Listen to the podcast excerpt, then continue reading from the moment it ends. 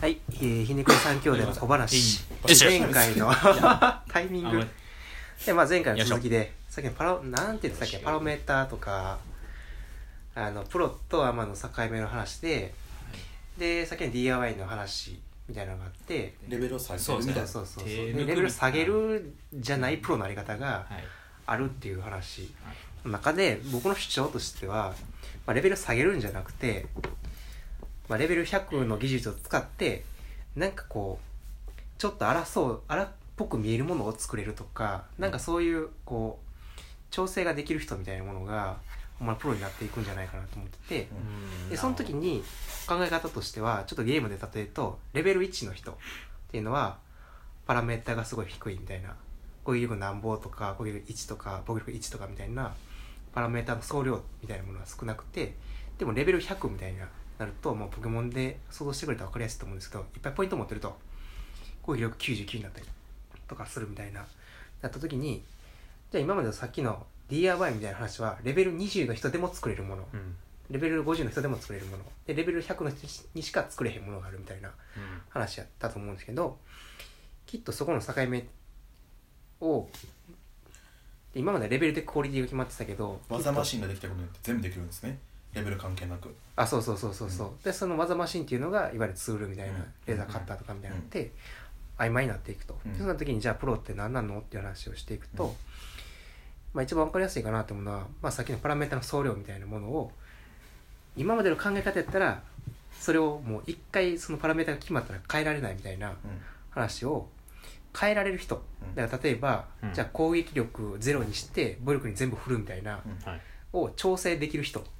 ていうのが本当プロの話になってきて、うん。でもう一個大事やなと思うのはこれちょっと両方とも投げかけたいねんけどはい。じゃあ攻撃力防御力素早さみたいな、うん。一番基本的な3つがありますよと、うん。なった時にこれは例えば職人の人がまっとうに職人の道を歩んできたらその3つを持ってます。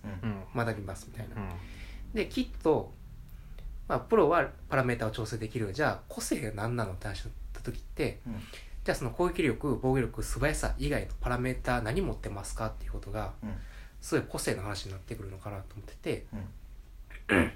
でユージがこの間というか雑談の中で言ってた全然違う職業を経験した人が職人になるみたいななった時って全く違うパラメータを持ってると思うの、うん。はい。でそれこそなんかもうなんか全然違う素早さ攻撃力防御力じゃないなんかなんか全く新しいパラメータみたいな。全然違うゲームから来ましたみたいな。はい。なんかその美貌みたいな。ものカリスマ性を持ってるかとか。はい。なんか全然違うパラメータが出てきてでそれうん。例えばじゃあ今までやったその3つの要素で割り振ってたものを5つぐらいの要素で割り振るようになった時に全く新しいものが作れるみたいな。なんかきっとじゃあそのパラメータを調整できる能力っていうのとどんだけパラメータの総量を持ってるかって話とがプロかどうかの境目ででもう一個なんかすごい大事になってくるのがそのどんだけパラメータの種類を持ってくる持ってるかみたいなことがうん。なんて言った？らプロと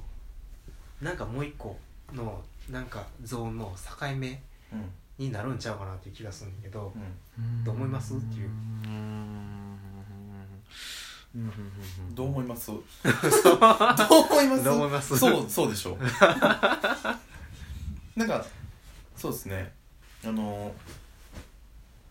まあ今の多分子としていろんな軸を持ってるってところで、の人は多分これから個人で仕事やっていける人だと思いますし、うん。プロどあこかに属して自分のその会社のパラメーターだけでしか持ってない人はもうそこでしかないと思うんですけど、うん。そこから飛び抜けようと思ったらやっぱ違う軸を持っていかないとうん飛び抜けていけないのかなと思いますし、うん。あじゃあそういう意味ではじゃあ職人が持ってたパラメーターって今聞いてる話だけでいくと例えば精度を出す力で道具を扱う力であるいはと速くする力で段取り力みたいなで単純に言うと4つの力があったとして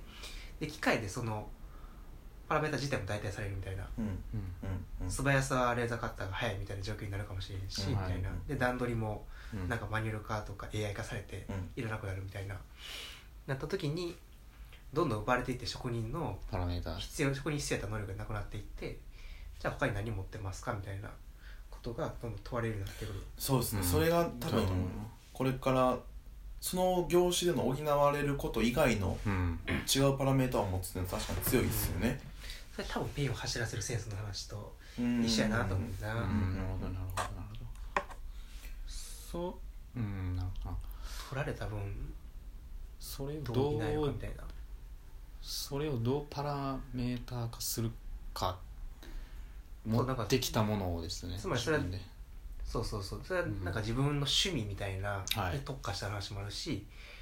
どんな経験を経るかみたいな,、うん。なんかその人生というか職歴をどうデザインするかみたいな、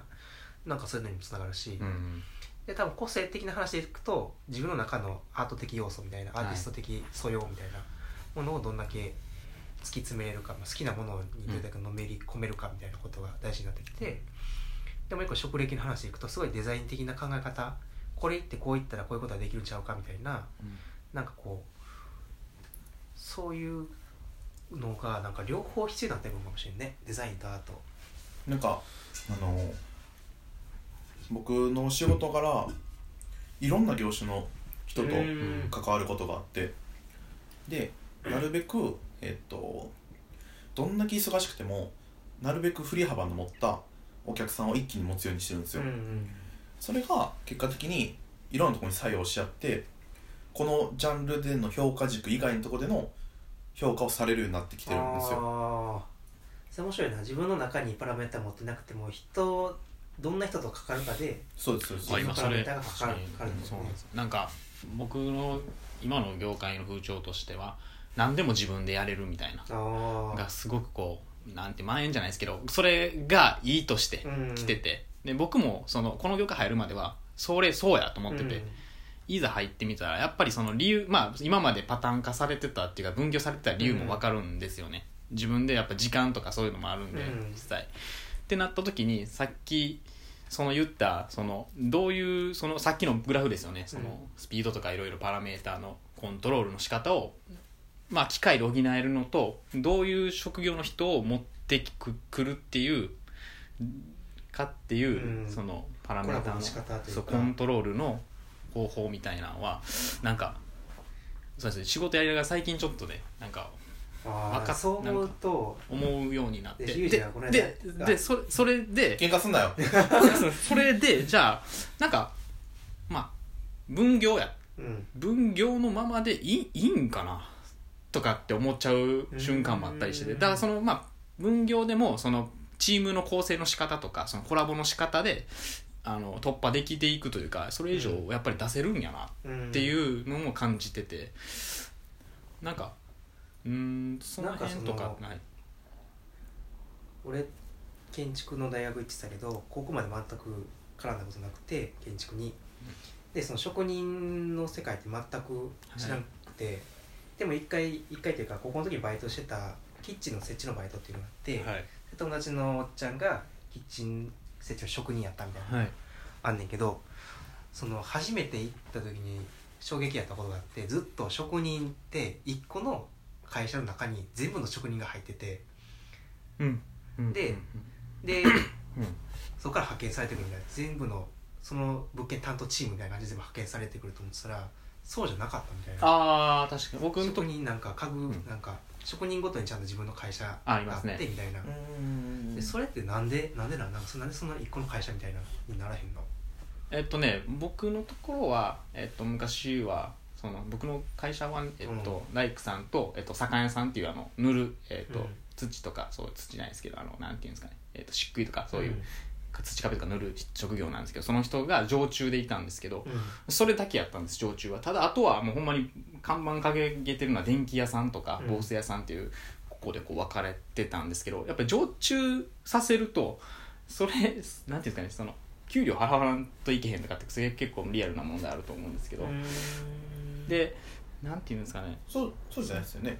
その常駐とかっていうよりかはそうそう。なんでその専門だけの会社になっていくんかっていうことじゃない、そうそうそうそう。あのーもっとこだから芸能事務所ってい。ろんな個性持った人が全員そこにいるわけやん。はい。でそれってなんでそこに入るかって言ったら一人でやれるよりもプロモーションしてくれたりとか割り振ってくれるから、はいはい。そこに入るみたいな状況があって、はいはい職人もそうなってもいいんちゃうかなって思うけなるほどね。でなっていく気がするんですよ、うんちょっととか今まではクオリティを求められるうん。からこそ多分一つの会社でこれだけやってますっていううん。のが発注されやすいみたいな、あと思うんですけどもうそこのクオリティもうん。機械で補っていけるようになったってなったら、うん。もう多分チーム状況も変えないといけないんですよね、なん。あその携帯も多分こなんていうんですかね今言う最近教えてもらったああいう集まる時に集まる職人さんの工務店みたいな愛好会みたいなのがあるんですけどなんかそういう携帯にそれでどどんなやつなんですか？えっとですねそれがね、えっと、全国各地に職人さんがいるんですけど、うん。でその職人さんってやっぱり、まあ、僕も感じてることなんですけど職人さんの仕事自体が最近はこうパターン化されてて、うん。日常のお仕事っていうのがもう結構仕上げ方とかも仕事の仕方が決まってきてるんですよね。ってことはなんかこうそれ以上がないというか仕事に対してその、これだけしとけば、うん。えー、といいっていう技術のその到達点にも来ちゃったそう到達点やと思い込んでるんかもしれないんですけど、まあ、そこの到達点に来ててなそれだけしてたらやっぱり、まあ、ある程度は正直食えるみたいなところはあるんですけどでその言ってた愛好会の工務店っていうのはあーお時間か 愛好会の工務店のじゃあ続きを、えー、と次回えっ、とねやろうかなとはい怖いよな。はいお疲れ様です。お疲れ様です